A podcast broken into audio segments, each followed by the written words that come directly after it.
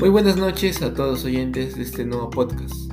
Mi nombre es Carlos Carvajal y en esta ocasión hablaré sobre uno de los filósofos más importantes de la antigua Grecia, Sócrates. Y hablaremos en cuatro consignas sobre él. Bueno, comenzando por la primera. Describe los rasgos más sobresalientes de la biografía de Sócrates. Y en esta ocasión preparé, preparé cuatro rasgos sobre estos mismos. La primera fue que Sócrates jamás escribió un libro sobre él mismo. Aunque la creencia popular que Sócrates eh, era un filósofo que dejó varios escritos, este nunca publicó ninguno de ellos. Su labor en sí se enfocaba a la impartición de conocimiento de la filosofía. Por su parte, sus alumnos, principalmente Platón, fueron los que realizaron diversos escritos que son relevantes para los filósofos sobre Sócrates siendo ellos los que hablaban sobre él. El segundo dato es su postura ante la ignorancia, ya que el filósofo creía que la persona que era sabia no era la que dominaba una gran cantidad de información o la que sabía demasiado, sino la persona que sabía admitir su desconocimiento sobre cualquier tema, sirviendo de base para la postura de muchos filósofos que vendrían en futuros tiempos. La siguiente es el rechazo ante la búsqueda de la fama. Y es que si bien es cierto que es una figura bastante reconocida en la filosofía, Sócrates estaba en desacuerdo con el estilo de vida enfocado a tener una notoriedad y gozar de bastantes riquezas. Él afirmaba que la fama no podía ser la motivación de un filósofo. Finalmente, Sócrates fue enjuiciado por sus pensamientos. Y es que, como han escuchado, decían que Sócrates eh, corrompía a la juventud actual.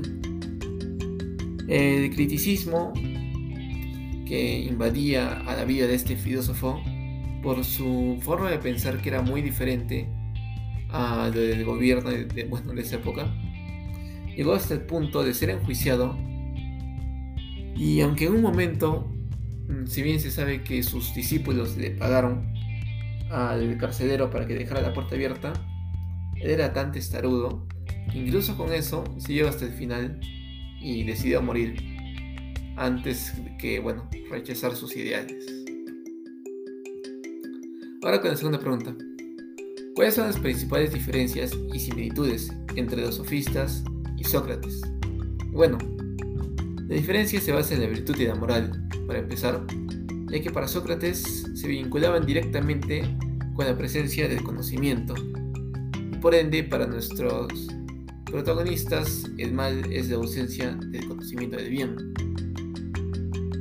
Y bueno, otro dato de estos es que también había mucha diferencia en la filosofía que tenían ambos, Sócrates y los sofistas, ya que para Sócrates la filosofía debe ser práctica y se trabaja dialogando consigo mismo con una persona en un modo de pregunta y respuesta.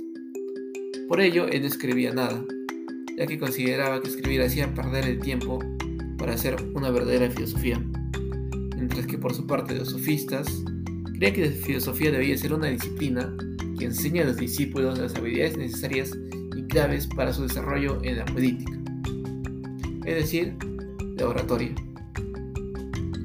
Otro tema también es la verdad, debido a que según Sócrates esta era universal y existía principalmente en el interior de todos nosotros, ya que era innata y latente. Por lo tanto, la podemos conocer si le rescatamos en sí lo que, bueno, como dije, es innato en nuestro interior. A diferencia de los sofistas que pensaban que la verdad era, era relativa consideraban que no existía una verdad absoluta, sino que cada persona tenía su propia visión de lo que era bueno y de lo que era malo. Y el último tema, la educación. Sócrates pretendía educar en la virtud y la moral, creando unos ciudadanos justos, sus discípulos, mientras que los sofistas tenían el objetivo de que la educación no era crear buenos estudiantes, sino formar buenos oradores que sepan persuadir y convencer, y convencer con argumentos a las personas. Ahora con la tercera pregunta. ¿Qué método utiliza Sócrates y en qué consiste? Y bueno, investigando me di cuenta que el método de Sócrates se basaba en la creencia de que tener dudas o sobre el conocimiento de algo puede producir incertidumbre en las personas y por ello tendemos a que nos atrape el pensamiento de que sabemos o de que nos domina un tema. Para ponerlo más simple, consistía en una búsqueda activa del conocimiento y invitarnos a nosotros mismos a pensar e investigar por uno mismo, explorando nuevas vías para abordar problemas en nuestra vida cotidiana. Y finalmente, última pregunta.